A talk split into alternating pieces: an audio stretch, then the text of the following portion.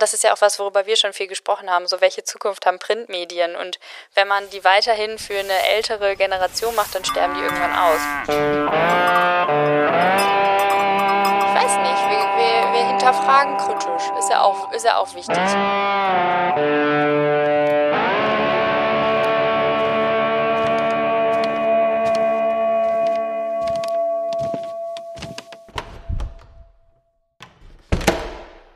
Und damit herzlich willkommen zur insgesamt dritten Ausgabe des Reutcast.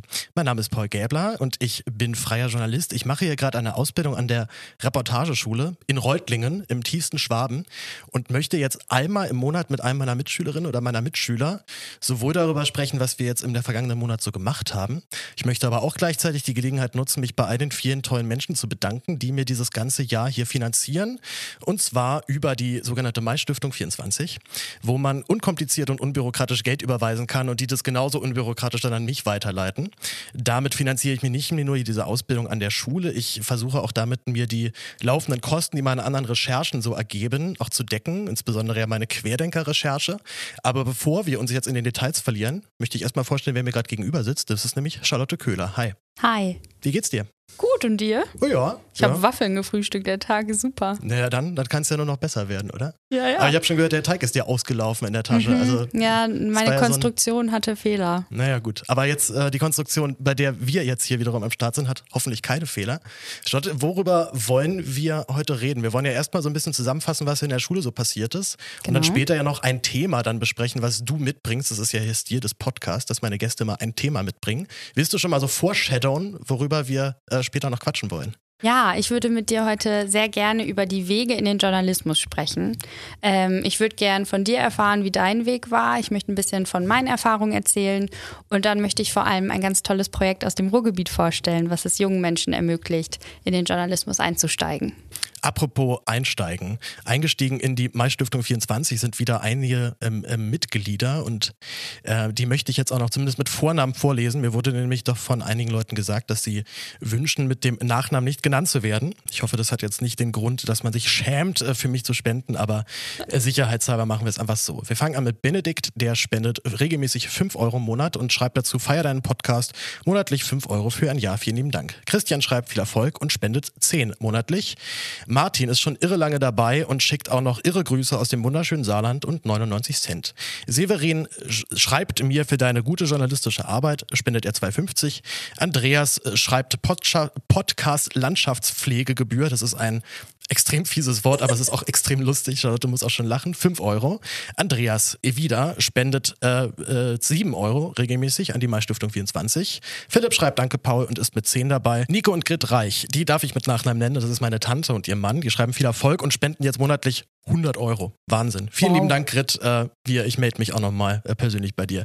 Linus schickt 2 äh, Euro monatlich, genauso wie Jan Hendrik. Jonas ist mit 5 Euro dabei. Marcel spendet aus, ausschließlich an den Res Publica Podcast, also an diesem Podcast hier, mit 3 Euro. Johann schreibt vielen Dank und spendet 2, genauso wie Jan.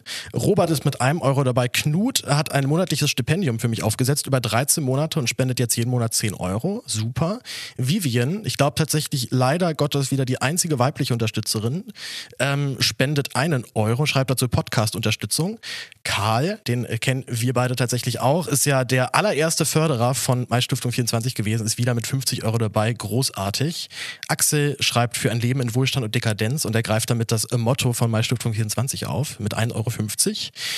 Markus schreibt viel Erfolg in Reutlingen und spendet 10. Und Julian, um das Ganze abzurunden, macht noch 2 Euro zusätzlich obendrauf. Dann gab es auch noch zwei Spenden über PayPal. Einmal von Dieter mit 10 Euro und dann einmal von Lennart mit 13,12 Euro und der hat mir noch eine Nachricht zukommen lassen.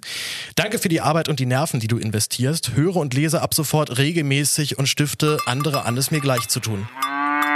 Wow, was eine lange Liste. Ja, es ist, äh, es ist äh, beachtlich. Ich bin immer wieder doch äh, ganz schön geflasht. Muss allerdings auch dazu sagen, ich habe ähm, enorm viel Geld letzten Monat für Kameraequipment ausgegeben. Ich habe jetzt auch wirklich ein echt geiles äh, Stack und Setup und es ist ja auch so mein, meine Hoffnung oder mein Traum halt auch weiter als Fotograf mich noch zu engagieren. Ähm, dementsprechend sind aber auch die Konten jetzt wieder so ein bisschen leerer geworden. Das bedeutet also auch für euch, liebe Zuhörerinnen und Zuhörer, wenn ihr gerade Geld übrig habt. Ich weiß, es ist Corona und wir haben alle gerade finanziell ziemlichen Stress Aber wenn ihr es schaffen könntet, mir Geld zukommen zu lassen, freue ich mich darüber unglaublich. Und äh, wer es ja auch noch mitkriegt, bei Twitter bin ich ja sehr äh, viel unterwegs auf den Querdenker-Demos. Äh, das kriegst du ja auch so ein bisschen mit Charlotte. Mhm. Ich äh, krieg immer von vielen, auch von meiner Klasse, immer sehr viel Unverständnisse, sehr, sehr viel unverständliche Blicke, warum ich mir das eigentlich antue. Ähm, ich glaube, du kriegst auch sehr viel Respekt, weil ich glaube, dass die wenigsten die Geduld und die Kraft hätten, das so durchzuziehen wie du. Ja, ich frage mich aber auch manchmal, woher ich eigentlich das alles nehme. Also mhm. es, scheint irgendwie doch so eine gewisse persönliche Obsession zu sein, zumal mhm. ich das ja weitestgehend äh, unentgeltlich mache.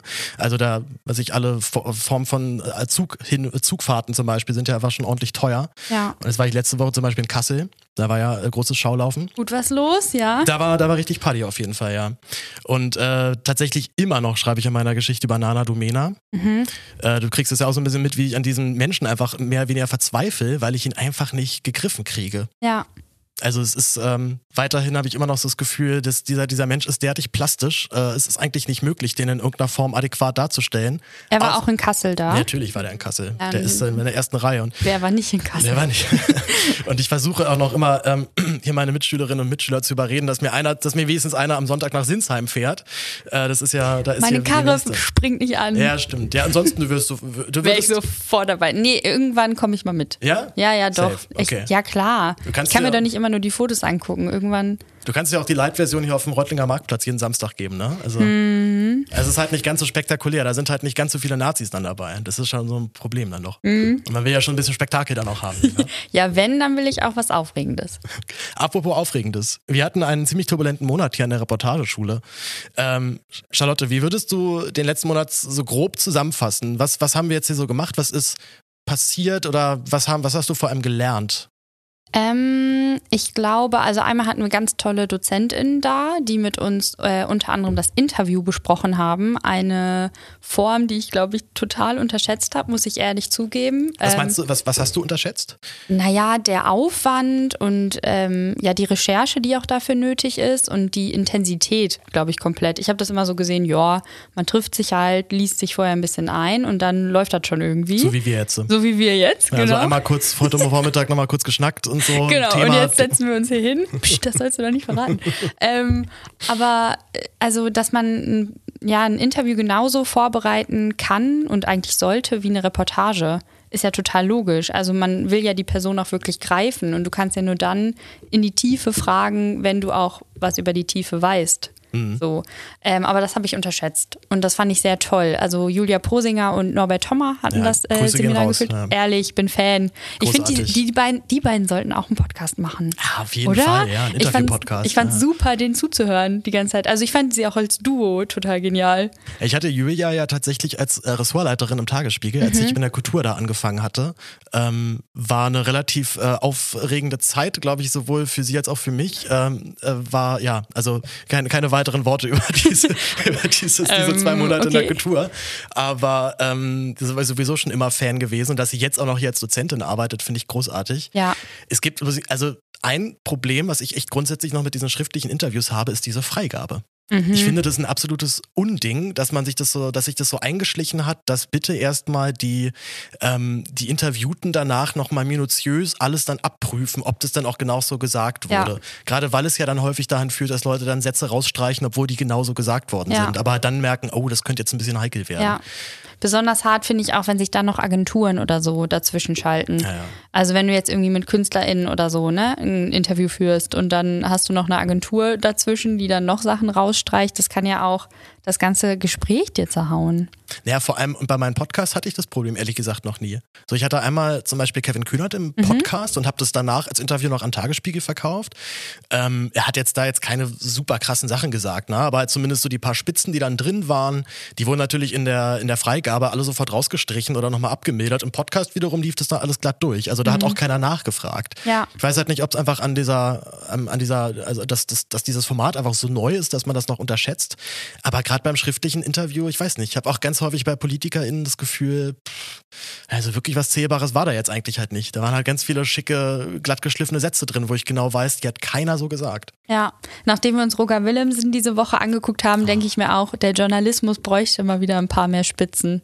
Weißt du? Ja, na, zumindest halt auch jemand, der sich da mal traut, jemanden in einer Sendung völlig zu zerstören. Mhm. Ähm, Und, äh, Aber auf eine respektvolle Art, ne? Das finde ich wichtig. Also es war jetzt keine. Ähm, Fandest du es respektvoll? Ich fand es schon. Mm, ja, ich fand's nee. elegant. Also, elegant, ja genau. Aber es war jetzt Stilvoll. kein, genau, stilvoll. Stilvoll zerstören. ja. Ja. Na, und halt ohne, ohne Rücksicht auf Verluste. Also Mhm. wo, sehr wohl mit dem Wissen, dass er hier gerade diesen armen Menschen, nicht, jetzt komme ich auf seinen Namen nicht mehr, der, der Fokus-Chefredakteur von Mark äh, Wort. Markwort, genau. Ähm, was wir dann als Beispiel ähm, uns angeguckt haben für penibel vorbereiten, jede Frage muss sitzen und er kann sie auch dann auswendig. Aber Willemsen ist wiederum auch dann so brillant, dass Mhm. er es dann auch äh, in einer sprachlichen Form dann auch macht. Hier sitzt eh der Willemsen Fanclub. ja, ja, sowieso. ähm, was haben wir noch so gelernt? Was ist noch so passiert? Was waren so die Unterrichtseinheiten? Es, es hören ja tatsächlich ernsthaft Leute zu, die ähm, überlegen, sich nächstes Jahr an dieser Schule zu bewerben. Ja. Also wir haben ja eine gewisse Verantwortung hier schon. Es gab einen Satz, den ein ehemaliger Schüler äh, geschrieben hat über sein letztes, über, über das letzte Jahr hier, wo er halt meinte, es gibt immer den Moment, wo aus der netten Klasse die bucklige Familie wird. Ich habe langsam das Gefühl, so dieser, genau dieser Tonus entwickelt sich allmählich, dass man halt am Anfang noch so, ey, die sind alle so cool und dann irgendwie, also sind immer noch alle cool, aber man kennt sich inzwischen einfach deutlich besser. Ja. Weiß halt dann auch von den Schwächen, vielleicht auch von den Schattenseiten des Einzelnen. Also es wächst so langsam halt so eine, so eine Gruppe, so eine Crew zusammen. Ja. Und es gab auch schon die ersten kleinen äh, Reibereien.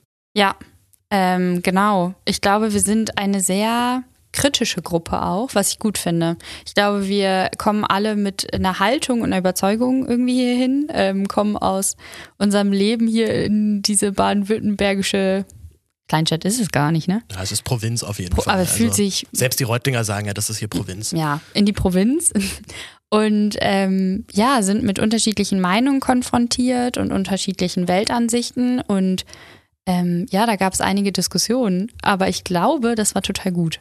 Ja, und ich, ich würde aber fast sagen, dass das so Standarddebatten sind, die ich ja noch aus alten, aus, aus Redaktionen auch noch kenne. Also, Ja. dass ich dann doch immer wieder sehr deutlich merke, dass es einen gewissen Generationenbruch gibt. Also, ich sag mal, eine gewisse Sensibilität, was Themen angeht, wo ich einfach weiß, die Generation 50, 60 plus hat diese Sensibilität nicht automatisch oder muss da nochmal drauf hingewiesen werden. Ja, Ähm, Kennst du das auch noch aus, aus anderen Beispielen? Kennst du das auch noch aus anderen Redaktionen? Also wir haben ja alle, und gerade als Frau macht man nochmal, glaube Mhm. ich, fürchte ich, auch nochmal ganz andere Erfahrungen.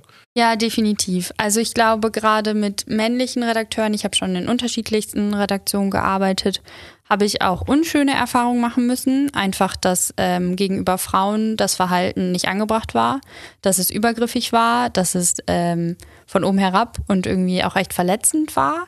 Ähm, ich glaube, da muss man ähm, diese Dinge muss man nicht hinnehmen, diese Dinge darf und muss man ansprechen. Ich schaffe das aber auch nicht immer, muss ich auch ganz ehrlich sagen. Ähm, ich glaube aber auch generell, was du gerade angesprochen hast mit diesem Generationskonflikt ne, und diesem Generationsbruch, ich glaube, es ist total wichtig, auch ein gewisses Maß an Verständnis aufzubringen. Also natürlich nicht für Diskriminierung. Diskriminierung gibt's nichts, da, da, dafür sollte man kein Verständnis haben. Aber ähm, ich glaube einfach, das, was für uns schon selbstverständlich geworden ist, ist es für eine ältere Jahrgangsklasse vielleicht einfach noch nicht. Und ähm, ich glaube, der Dialog ist immer wichtig. Und ich glaube, den haben wir hier jetzt ganz gut gemeistert am Ende, oder? Ich glaube auch, dass es eine sehr, also die Gruppe auf jeden Fall da, das, also das nicht das Problem der Gruppe ist, dass die Probleme nicht offen angesprochen werden. Ja. Glaube aber auch, dass ja tatsächlich auch manche Dinge in gewisser Form hingenommen werden müssen. Zumindest halt, was ich vielleicht da, was da den Provokationswillen von einzelnen KursleiterInnen äh, dann angeht. Ich glaube aber mal, das Hauptproblem ist, oder kenne ich zumindest auch von weiblichen Kolleginnen, ähm, dass die mir dann halt sagen, es gibt sehr wenig Ansprechpartner dann dafür. Also wenn zum Beispiel eben eine Definitiv. Frau sexistische Beleidigung oder Diskriminierung erfährt, halt dann eben nicht weiß, an wen wende ich mich jetzt und dann wird das Ding auch aufgearbeitet. Ja. Ja, das stimmt. Ähm, und ich glaube, das war auch mein Problem. Ich glaube, gewisse Dinge hätte ich gerne angesprochen, aber wo? Wie?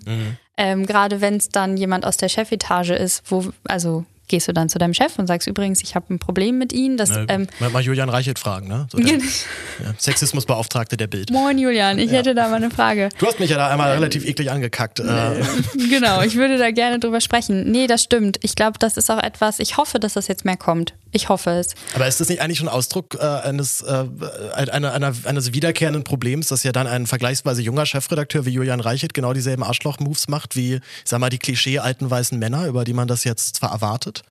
Ähm, ja, und das habe ich auch so erlebt. Ich glaube, es ist nicht immer nur der alte weiße Mann. Ähm, es ist auch der junge weiße Mann. Nee, aber es kann, es kann von allen Seiten irgendwie passieren und äh, von keiner Seite ist es okay.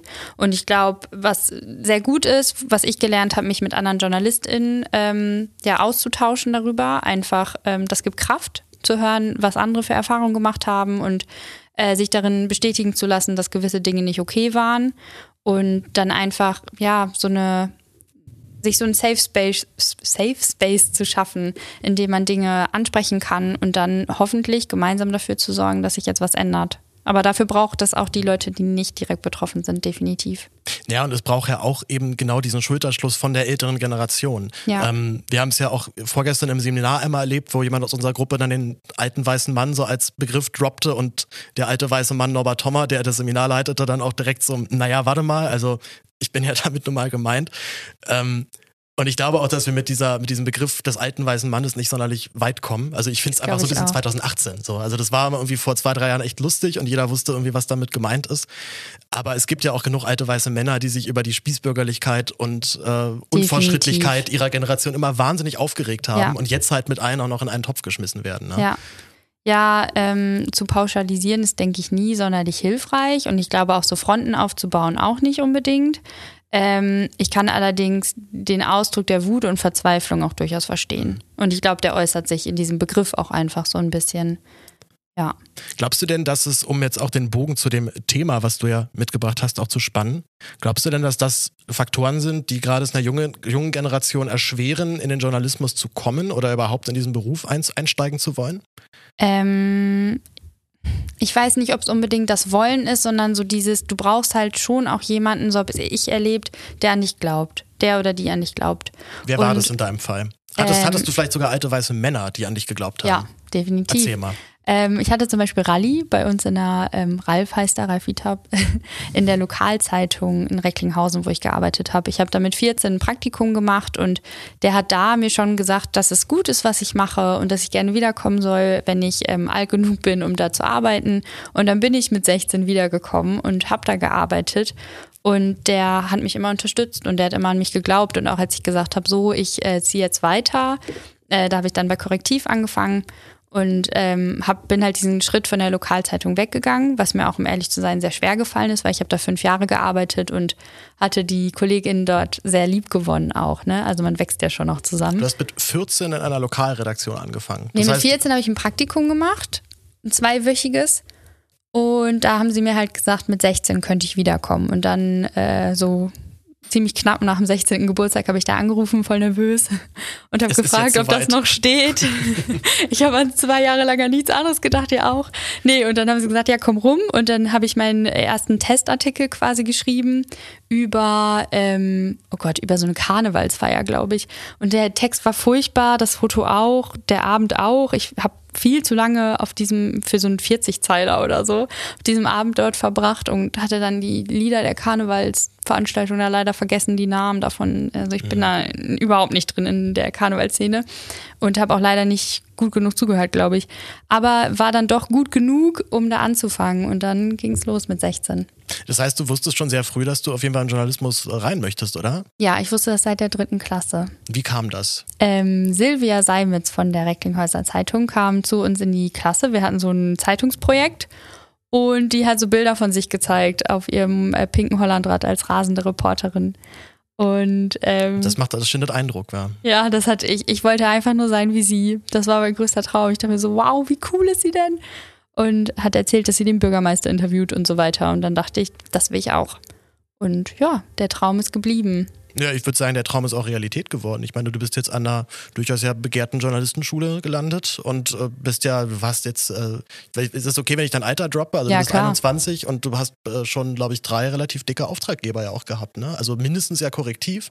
Dann halt bei der Taz hast du, glaube ich, auch eine Weile geschrieben. Genau. Ähm, würdest du denn na, im Nachhinein sagen, dass es schwierig war, diesen Job dann auch zu machen oder diesen Traum zu leben? Das wäre jetzt ein bisschen zu groß, aber deinen Trauberuf dann auch in Realität werden zu lassen? Hm, ich glaube, schwierig ist das falsche Wort. Es hat viel Arbeit und viel Zeit und viel Mühe gekostet und es war dann einfach die Entscheidung, ich gehe jetzt am Wochenende nicht segeln, ich schreibe jetzt Texte. Ähm, oder ich gehe jetzt, okay, ich bin meistens doch auf die Party gegangen und habe dann am nächsten Morgen den Text geschrieben. Aber ähm, es sind natürlich Entscheidungen, die man treffen muss. Ne? Wofür nutze ich meine Zeit? Und bei mir ist die dann ganz klar auf diesen Wunsch gefallen, Journalistin zu werden. Und habe dann meine Semesterferien halt ähm, dafür genutzt, um Praktika zu machen bei der Taz und beim ZDF. Und ähm, ich glaube, in dem Sinne war es nicht sonderlich schwierig, aber ich glaube, ich hatte auch total viel Glück. Ich hatte immer ganz tolle Kolleginnen um mich rum, die mich unterstützt haben. Meine ähm, Eltern haben mich dabei unterstützt. Das ist auch so ein Ding, ne? Ohne finanzielle Unterstützung mal eben Praktikum in Berlin zu machen. Au, also jetzt mal ehrlich, so Ja, äh, die meisten ähm, Redaktionen zahlen PraktikantInnen leider nur sehr wenig Geld, wenn überhaupt. Die öffentlich-rechtlichen zahlen kein Geld. Und Das ist eigentlich, eigentlich eine absolute Frechheit, ne? dass gerade die öffentlich-rechtlichen mit Bildungsauftrag, ja, Ja. das halt dann aber sagen, nö, wir sind uns dafür zu fein. Ja, wenn man dann auf einen Kontoauszug guckt und sich so denkt, yo, okay, ne, man zahlt die Rundfunkgebühren halt auch und Mhm. dann sitzt du dort und arbeitest und kriegst dafür kein Geld. Ich finde das nicht gut. Ich finde es generell nicht gut. Arbeit sollte bezahlt werden. Punkt. Aus Das heißt, Ende. du hattest aber das Glück, sowohl von deinem Elternhaus, also nicht nur finanziell, sondern auch mental unterstützt zu werden. Ja, definitiv. Würdest du sagen, du kommst aus einem bürgerlichen Haushalt? Ich weiß nicht, willst du einfach kurz beschreiben, was, was, was deine Eltern machen? Also das ist ja, Ja. nun mal doch auf ein relativ wichtiger Faktor, ob man überhaupt erstmal den, auch schon rein von der, von der intellektuellen Prägung überhaupt in so eine Redaktion passt. Ja, okay, das finde ich, glaube ich, schwierig, das so zu sehen, aber ähm, also mit der intellektuellen Prägung, weil ich habe ganz viele Leute kennengelernt aus unterschiedlichen Elternhäusern, die einfach das rocken, diesen Beruf. Ähm, aber ich glaube, ich hatte durchaus das Glück, ich habe von meinen Eltern nie den Satz gehört, mach das nicht, nie. Und ich glaube, das ist ein Riesenfaktor, weil egal welchen Kurs oder welches Seminar du besuchst zum Thema Journalismus, man hört immer als erstes, macht das nicht, ihr verdient kein Geld. Und das war irgendwie nie das wurde mir nie gesagt von meinen Eltern, sondern die haben mich in diesem Traum unterstützt. Mein Papa, der ist Fotograf, ähm, mittlerweile arbeitet, oder mittlerweile schon seit 20 Jahren, arbeitet er als, an der als, Uni. die, als die kleine Charlotte kam, hat er den, die Fotografieanlage gehängt. Ich Nee, nicht schon. ganz, nicht ganz. Er macht, äh, also er fotografiert auch immer noch so, aber ähm, er macht auch Mikroskopieaufnahmen. Genau. Und meine Mutter, die ähm, arbeitet bei der Lebenshilfe ähm, als Heilerziehungspflegerin und ähm, mittlerweile als Leitung in einem Heim für Menschen mit Behinderung. Mhm. Würdest du denn sagen, das hat dir gewisser Art, auf eine gewisse Art und Weise auch den Weg dann geebnet, überhaupt in diesen Beruf einzusteigen? Also aus meiner Sicht zum Beispiel, ich kenne es ja so ein also ich komme auch aus einem sehr bürgerlichen Haushalt, so Hardcore-Kultur und so weiter, aber wiederum halt mit sehr wenig Geld, was zumindest halt dann so Praktika mal eben machen, wahnsinnig äh, erschwert, wenn nicht sogar unmöglich macht. Weil wenn du im Praktikum bist und eigentlich nichts verdienst in der Zeit, brauchst du entweder eine Reserve oder halt jemanden, der dir in der, der dich in der Zeit durchfüttert. Aber wo ich halt dann doch immer merke, dass ich eher einen wahnsinnigen Vorteil habe als Akademikerkind, dass ich einfach weiß, wie ich mich in so einer Redaktion verhalten muss. Dass ich weiß, was ich jetzt, wie ich mich jetzt hier nicht nur verhalten muss, sondern auch wie ich etwas sage, um dann auch akzeptiert zu werden dort in diesem Kreis. Oder jetzt hier nochmal kurz ein Zitat von Willemsen einstreuen. Keine Ahnung, ne? aber irgendwie halt zu signalisieren, ich bin hier auf einem ähnlichen Bildungsstand wie ihr. Ja. Das ist ja nicht bei jedem gegeben. Bei, bei dir wiederum halt aber auch schon. Ja, ich würde, ja doch, würde ich schon sagen. Und ähm, ich finde das total schade, ne, dass das so ein Ding ist, wie du sagst. Also, dass man durch äh, gewisse, ähm, ja, eine gewisse Sprache dann anerkannt wird und wenn man die dann nicht hat, eventuell nicht. Das finde ich schwierig. Ähm, ich glaube, wir sollten irgendwie alle gucken, dass wir nicht so oberflächlich irgendwie auf Menschen schauen, ähm, weil in den meisten ja viel, viel mehr steckt. Und vor allem Journalismus soll ja eigentlich ein Abbild der Gesellschaft sein. Und wenn dann aber nur der gleiche Kreis da sitzt und man liest alle gegenseitig die eigenen Texte, dann dreht man sich auch irgendwann im Kreis. Ne? Und ich finde das total cool, ähm, wenn es Projekte gibt, die das aufbrechen und ähm, ja, den Weg auch anderen Menschen ebnen, die halt dann vielleicht nicht irgendwo dann die Zeit nicht auf dem Küchentisch liegt, so, ne? Und äh, ja. Was für Projekte sind das denn, die sowas ebnen? Du hast ja schon ange angeteasert, dass du ein, äh, ein Korrektivprojekt vorstellen möchtest. Genau, da durfte ich arbeiten und äh, bin darüber total froh. Ich bin ein großer Fan. Ich glaube, es hängt hier allen schon zu den Ohren raus, weil ich so viel darüber erzähle. Ähm, Salon 5 heißt das Projekt von der, vom gemeinnützigen Recherchenetzwerk Korrektiv. Und das ist eine Jugendredaktion in Bottrop. Ähm, das ist eine Stadt im Ruhrgebiet und äh, tatsächlich die Stadt mit der letzten Zeche. 2018 wurde dort die letzte Zeche geschlossen. Also richtig Pott. Hardcore-Pod. Hardcore-Pod. Und genau, das ist ähm, ein Ort, an dem junge Menschen Podcasts und Videos produzieren können zu Themen, die sie interessieren. Ähm, und es ist ein ganz, ganz wundervolles Projekt, weil es jungen Menschen die Möglichkeit gibt, ähm, ja, ihre Stimme nach außen zu tragen, weil die Menschen haben alle eine Stimme, es werden nur nicht alle Menschen gleich gehört. Und ich finde, dieses Projekt geht dem entgegen. Wir fangen aber mal mit den Clips an, die du mir mitgebracht hast. Mit dem ersten, mit Effe, der ist 14 Jahre alt und ähm, der hat in einem Video, was ihr mit Korrektiv produziert habt, äh, Folgendes gesagt. Irgendwann kam der Zeitpunkt, als ich dann nach Berlin eingeladen worden bin und ähm, live vor einer Bühne mit Telekom ein Interview über mein Tourette führen sollte. Als wir auf dem Weg nach Berlin waren, war ich nervös aber das hat sich dann nach der Zeit so, so gelassen, weil ich einfach dann selbstsicher an die Sache gehen wollte. Also die Bedenken, wie gesagt, Nervosität, weil das ja der erste, das erste Interview war und das live auf einer Bühne. Aber das hat sich dann nach einer Zeit gelassen, weil ich ja hier mit Personen zusammenarbeite, die wirklich kein Problem damit haben und eine gute Atmosphäre hier ist. Also man kann man fühlt sich wohl, wenn man hier ist. So. Du nickst äh, bei dem Wort äh, gute Atmosphäre. Du hast dort bei Salon 5 gearbeitet. Was hast du da genau gemacht? In welcher Form warst du für die Jugendlichen dort zuständig? Ähm, ich habe ein Projekt geleitet. Wir haben eine Jugendklimaredaktion aufgebaut in Kooperation mit dem RVR. Und ähm, das war ein Projekt, für das sich Jugendliche aus dem ganzen Ruhrgebiet äh, bewerben konnten. Und dann haben wir Podcasts und Videos zum Thema Klima produziert. Und Effa hat tatsächlich das erste Interview geführt ähm, mit Holger Vogt äh, von einer ja, so Klimaschutzorganisation quasi, die machen so Umweltbildung. Und Effa hatte sich vorher noch nie mit dem Thema Klima auseinandergesetzt und hat dann dieses Interview gerockt vor der Kamera. Das war sein erstes Interview vor der Kamera. Vorher hat er nur Podcast produziert und er hat das wahnsinnig gut gemacht und von diesem Moment an war ich einfach riesiger Effe-Fan. Also live auch noch, ja? Also Live-Produktion vor der Kamera oder wurde, wurde geschnitten dann im Es Interview? wurde im Nachhinein geschnitten, okay. genau, aber ähm, ja, es waren drei Kameras auf ihn gerichtet und er saß da und hat das richtig gut gemacht, ja. Und was genau, also was genau ist das, wo sich Salon 5 äh, besonders Mühe gibt? Also was sind das für Jugendliche, die ihr dort ins Rampenlicht äh, holt, sage ich jetzt mal so? Ähm, es sind ganz unterschiedliche Jugendliche. Es sind einfach die Bottropper, ist die Bottropper Jugend, aber in ihrer vollen Blüte, sag ich mal. Also es sind SchülerInnen, es wurde sich Mühe gegeben, dass sie nicht nur von einer Schule kommen. Der Start wurde quasi gemacht mit SchülerInnen von ähm, der Hauptschule, meine ich, vor Ort und dem Gymnasium. Mhm. Und äh, dann sind ganz viele Freundinnen und Cousins und Cousinen und so weiter da immer reingekommen. Und mittlerweile ist es echt so, ähm, also ich meine, ich bin jetzt auch ein paar Monate nicht mehr da, ne? Aber so war es, als ich da war, ähm, gefühlt alle fünf Minuten stand jemand am Fenster und hat reingelungt, weil ähm, in Bottrop, wie in vielen Ruhrgebietstädten, gibt es gar nicht so viel Angebote für Jugendliche. Und in Bottrop war, ist das jetzt echt ein riesiges Highlight. Also es ist jetzt ein Ort, an dem sich junge Menschen treffen können und über Politik und über Sport und Musik und Kultur und Kunst und die Schule und überhaupt ja miteinander sprechen können und diskutieren können. Und das finde ich total toll. Aber das dann letztendlich auch als, oder der Output dann daraus im besten Fall dann ein Podcast ist genau, oder ein Video genau. ist. Okay. Salon 5 äh, ist ein Webradio. Es gibt eine App, die man sich ja kostenlos runterladen kann. Ein bisschen Werbung hier. Und kein Problem. und äh, man kann sich das aber halt auch online alles anhören. Und da laufen, also es läuft 24 Stunden die ganze Zeit. Ähm, auch mit Musik und dann zwischendrin halt die Podcasts. Man kann sich die Podcasts aber auch ganz normal in der App anhören. Und zusätzlich gibt es halt einen Instagram- und einen YouTube-Kanal und da werden dann auch Videos veröffentlicht. Okay. Wollen wir jetzt direkt einen zweiten Clip mal anhören? Gerne. Den du mitgebracht hast. Ich war in der Watz damals tätig und da war, da hatte ich die Hoffnung irgendwie dafür verloren gehabt, dass es Jugendliche gibt, die Journalismus betreiben. Dann, dass ich gehört habe, okay, in Bottrop gibt es eine Jugendredaktion. Es lohnt sich bestimmt, da vorbeizuschauen, aber ich wollte halt nicht allein vorbeischauen. Habe ich meine jüngere Schwester mitgeschleppt, direkt überlegt euch ein Podcast-Thema. Ist okay. Genau, und da habe ich meinen ersten Podcast eigentlich produziert.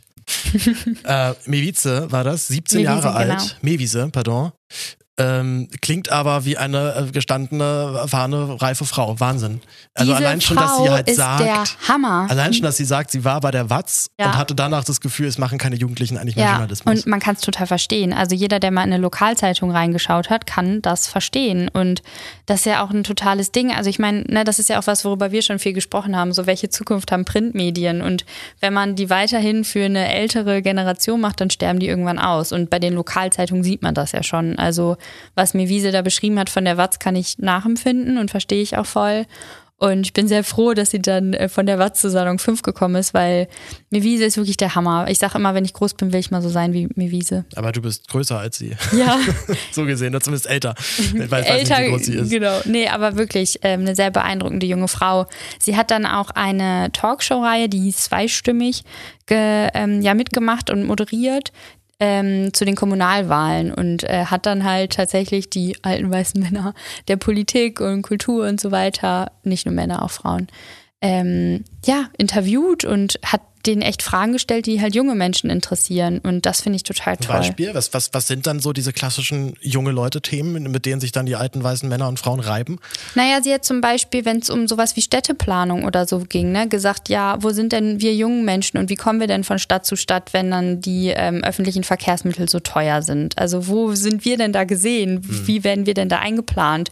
Und wo sind die Orte, an denen wir uns treffen können und austauschen können? Und ähm, ja, das finde ich ein total wichtiges Thema. Hm.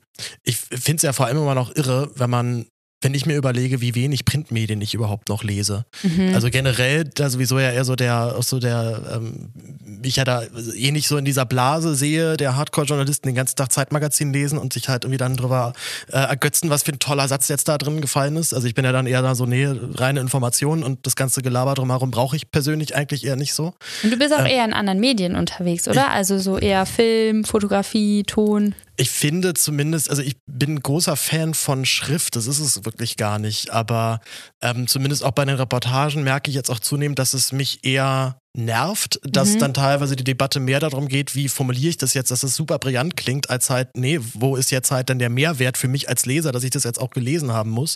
Und da lenken mich persönlich da manchmal die schicken Formulierungen davon, davon dann eher ab. Ähm, und dazu kommt auch, aber auch, dass ich dieses Zeitungsformat einfach komplett blöd finde. Also mhm. dieses, es ist viel zu groß, du sitzt dann halt dann da und blätterst durch die Gegend und du äh, hältst irgendwie gefühlt den ganzen Laden hier gerade auf. Die Zeit ist wirklich viel zu groß. Also ich bin ein großer Fan der Zeit und ich bin auch, ich muss jetzt hier meine Lanze für die schönen Sätze brechen. Bitte, ich bin da großer, großer Fan für und ich glaube, ähm, das ist auch so mein Ziel hier in diesem Jahr, die richtigen Worte zu finden für die wichtigen Themen. Ähm, weil ich glaube, dass äh, wenn man die richtigen Worte gefunden hat, man dann vielleicht auch einfach mehr Menschen damit erreicht oder mit einer anderen Kraft die Themen vermitteln kann. Das ist so mein Ziel dahinter. Ähm, aber ja, so dieses Printformat vor allem, wenn man die ganze Zeit alles auf dem kleinen Handy irgendwie haben kann und dann sitzt du da und breitest dich im ICE irgendwie über vier Sitzplätze aus. Ja, weißt du, wo ich schon jedes Mal aber dann den Horror kriege, wenn ich mir unsere Papiertonne hier in der Reportageschule mal angucke, mhm. die halt einmal die Woche komplett voll ist mit Zeitungen, wo ich genau weiß, die haben wir jetzt vielleicht alle mal so kurz mal durchgeblättert. Also das ist eine wahnsinnige Ressourcenverschwendung. Ich jedes Mal denke, es ist doch wunderbar, dass wir jetzt so Tablets haben, wo wir die Dinge einfach raufladen Ja, aber können, den ne? ganzen Tag gerade in Zeiten von Zoom auf so einen Bildschirm zu starren, ist auch scheiße. Man kann ja es gibt ja auch so Kindle-mäßige, ne? Also so, halt einfach ja, so Paperwhite. Also da gäbe es ja Möglichkeiten, ja. sowas halt, ähm, sowas zu ersetzen, ohne dass du halt immer so LED-Beballung, äh, mhm. Bespielung halt bekommst. Ähm, aber ich weiterhin auch so ein bisschen das Gefühl habe, dass man halt die Printzeitung noch deswegen druckt, weil es halt noch diesen dicken Boomer-Bauch gibt, der das gerne liest und das gerne auch bitteschön, die soll dann bitte jeden Morgen um sieben halt dann auch da liegen und ich will die dann lesen. Und ich habe überhaupt nicht den Anspruch, dass ich jeden Tag zur selben Zeit bitte die Zeitung lese. Also ich mhm. bin sehr gewohnt, dass ich das Handy raustue und dann habe ich die Infos dann da. Ja. Ähm, und da sehe ich ehrlich gesagt auch immer noch nicht so richtig so den, äh, den Weg, wie es gelingen soll, auch junge Leute wieder für genau dieses Medium zu begeistern. Also halt schriftliche Textarbeit in kurzen Stücken, vielleicht auch in längeren Stücken. Ich weiß nicht, ja. und ihr seid jetzt ja bei Salon 5 auch eher so in die Richtung dann gegangen, Podcast und also multimedial zu arbeiten. Total multimedial und ich glaube auch, äh, das ist tatsächlich der Clou, wie man junge Menschen überhaupt noch an Printmedien rankriegt. Ich glaube, ähm, für GenießerInnen, die einfach dieses Gefühl von der Zeit, weiß ich nicht, morgens im Bett oder wie auch immer mögen, ähm, wird das auch weiter laufen, ähm, Print. Aber um das so wirklich für junge Leute, die eigentlich so dieses Wegswipen gewohnt sind mhm. und jederzeit das Handy zücken, wenn man Bock drauf hat, ich glaube, das geht nur, wenn man das auch an multimediale Formate koppelt, wie zum Beispiel Podcasts oder Videos. Ich glaube, das muss so ein Miteinander mehr werden und ich glaube, das ist es in vielen echt vielen Fällen noch nicht. Wollen wir uns den, den letzten Clip noch äh, anhören, Gerne. den du mir mitgebracht hast? Der Clip ist nicht in bester Audioqualität, liegt aber weder an mir noch an dir, denn der ist, glaube ich, tatsächlich einfach so schlecht in diesem Film, glaube ich, drin, ne? Ja, ja, genau. Okay. Ja, mein Abschlusswort ist, dass ich einfach auch in meiner Generation, auch, äh, aber auch in unserer aktuellen Gesellschaft einfach erkenne, dass es immer mehr Vielfalt gibt, dass es nicht nur die, äh, also dass man durch diese Streiten, durch diese Diskussion zu einer gemeinsamen äh, Lösung kommt und dass es nicht die Lösung gibt, die von einer Partei dann vorgeschlagen werden kann, dass man halt gemeinsam danach suchen muss und gemeinsam ergründen muss. Ja, das wünsche ich sozusagen der zukünftigen Gesellschaft auch in 40 Jahren, dass sie weiter streitet, weiter diskutiert, weiter redet. Wer ist das und wie alt ist die Person? Das war wieder Mivise. Also. Genau, und das war in diesem Format zweistimmig, von dem ich erzählt habe. Und das war quasi so, waren ihre Abschlussworte zum Ende dieser Reihe. Und ich finde die sehr beeindruckend und ähm, extrem weise auf jeden Fall. Ne? Super weise, wirklich. Und ähm, das ist ja genau das, worüber wir auch vorhin gesprochen hatten, so dieser Dialog, das Streiten, das ein, sich aneinander reiben, das braucht es total. Und ähm, um nochmal den, den Bogen nochmal weiter nach hinten zu spannen. wir brauchen, äh, wie Roger Willemsen, glaube ich, im Journalismus, wir brauchen diese Spitzen. Und wir brauchen Streit. Und Streit muss auch wieder okay werden. Und nicht mehr dieses, die ganze Zeit sich persönlich angegriffen zu fühlen. Und ich finde es auch ziemlich schwierig, was es im Journalismus ist, irgendwie, dass der Mensch dahinter irgendwie wichtiger wird als das Produkt. Und ähm, das sehe ich anders irgendwie. Und ich glaube, um die Themen wieder weiter in den Vordergrund zu rücken, müssen wir alle weniger eitel werden und uns mehr auf das Wesentliche konzentrieren und ähm, ja, Streit wieder möglich machen. Das ist total wichtig. Ja, und auch einfach mal ähm, akzeptieren, dass das zu einer pluralen Gesellschaft eben dazugehört, dass genau. wir uns dann streiten. Und ich persönlich immer auch nicht so richtig weiß, ob ich jetzt aufgrund der, ähm, der also viele haben ja gerade wahnsinnige Zukunftsangst und ich finde es auch berechtigt, sich jetzt aktuell große Sorgen zu machen. Wir haben eine Corona-Krise, die nicht sehr gut gemanagt wird. Mhm. Ähm, wir haben einen aufkeimenden Rechtsradikalismus wieder in der Gesellschaft. Aber ich sehe tatsächlich auch sehr häufig, ähm, dass bestimmte Themen einfach gerade debattiert werden, wo ich genau weiß, die sind vor 10, 15 Jahren noch nicht in dieser Form debattiert worden. Ne? Also allein schon, dass wir jetzt, ja. ähm, na, dass zum Beispiel halt sich dann Frauen jetzt eben halt wirklich auch da mal äußern und sagen, nee, das geht nicht. So ein Julian Reichelt äh, ist ein Arschloch, der muss jetzt hier weg. Das ist ja gerade Ausdruck davon, dass viele Frauen jetzt eben wirklich das Gefühl haben, ich habe jetzt hier eine Stimme und ich habe jetzt hier jemanden, den ich mich wenden kann, wenn es halt wirklich mal hart auf hart kommt. Na, was nicht heißt, dass das jetzt alles top ist. Ne? Also da ist nee. noch ganz viel zu tun und, und da ist noch viel Arbeit vor uns. Aber es, die Gesellschaft ist eben in Wallung und deswegen knallt es gerade überall. Ja, sie, auf jeden Fall ist sie in Wallung. Ich glaube, was vor allem ist, ähm, es sind mehr Menschen bereit zuzuhören, weil Frauen waren schon immer laut und diese Probleme gab es auch schon immer. Aber dass es dann überhaupt so weit kommt, dass dann der Chefredakteur der Bild, dass das öffentlich gemacht wird, ähm, klar, da ist noch viel Luft nach oben, ne? aber ähm, es ist ja schon mal was, dass das gehört wird. Ja, er ist, er ist jetzt ja leider gerade als Doppelspitze wieder eingesetzt worden. Ne? Also mhm. ich merke auch gerade, Julian Reichert ist tatsächlich ein extrem schlechtes Beispiel, aber ich glaube, der gesamte Springer Verlag ist in diesem Kontext ein schlechtes Beispiel. Ähm, aber allein schon, wenn ich mir jetzt, ich, ich habe, ich, das hätte ich jetzt nochmal vorher recherchieren müssen. Äh, es gibt einen äh, Soziologen, der einen, einen wunderschönen Satz mal gesagt hat. Ähm, er hat selber einen Migrationshintergrund, deswegen konnte er das in dieser saloppen Art sagen. Er meinte halt eben einmal, dass noch vor 20 20, 30 Jahren, da stand halt dann der Ausländer irgendwie am Dönerspieß und hat da Döner geschnitten. Da, hat die meisten Deutschen nicht sonderlich gestört, weil die Rollen waren klar verteilt. So jetzt aber ist der Ausländer, sitzt der neben, neben dem Deutschen im Büro und will Gleichberechtigung und will dasselbe Gehalt haben und will eben jetzt halt nicht mit irgendwelchen blöden Klischeesprüchen irgendwie noch, noch blöd runtergemacht werden. Und das finden einfach dann doch einige jetzt nicht mehr so gut. Deswegen knallt es halt eben auch gerade. Und mhm. äh, Chapeau an Mivise, dass sie habe ich den Namen richtig ausgesprochen? Ja. Yes. Dass äh, sie genau das jetzt eben auch sieht, dass die Gesellschaft eben gerade sehr viel diverser ist, als sie noch vor 10, 20 Jahren war oder zumindest sichtbar diverser ist. Von daher ähm, denke ich mir eigentlich immer, eigentlich läuft es auch alles super. Warum, ja, warum machen wir jetzt ständig so viel Stress, Charlotte? Ich weiß es nicht, Paul, ich weiß es nicht. Ist das einfach unsere Zunft, dass wir so veranlagt sind oder sind wir einfach so ein bisschen, nee? Ich weiß nicht, wir, wir, wir hinterfragen kritisch, ist ja auch, ist ja auch wichtig. Ähm, aber einander zuhören und aufeinander zugehen und dialogbereit sein, sich streiten können, ist auch wichtig. Das sind wunderbare Schlussworte, die du hier gerade sagst. Äh, was schätzt du, wie lange haben wir jetzt schon geredet? Ich habe das Gefühl, fünf Minuten, um ehrlich zu sein. Naja, so viel ist es nicht. Es sind tatsächlich 41 Minuten, die wir jetzt oh, hier jetzt schon im der, im, im, oh, äh, die wir jetzt hier schon drin haben. Wow. Ähm, von daher sage ich an dieser Stelle einfach nur vielen herzlichen Dank, dass du im Podcast warst. Danke, dass ich da sein durfte. Ja, aber immer. Ähm, liebe Hörerinnen und Hörer, noch an euch, äh, wie gesagt, schon die Bitte, äh, bitte werde Teil von MyStiftung 24. Bitte macht es mir weiterhin möglich, diesen Podcast hier zu machen. Bitte macht es mir weiterhin möglich, auch Querdenker-Demos zu fahren und den Wahnsinn, der sich dort abspielt, ein bisschen besser zu verstehen und vielleicht auch für euch sichtbarer zu machen. Und natürlich auch, dass ich mir diesen, diese Ausbildung in dieser wunderschönen Schule mit äh, tollen Menschen weiterhin leisten kann. Von daher sage ich an dieser Stelle nur noch Tschüss, habt eine schöne Woche, habt einen äh, frohe Ostern und danke Charlotte, dass du dabei warst. Danke dir, mach's gut. Ciao, ciao.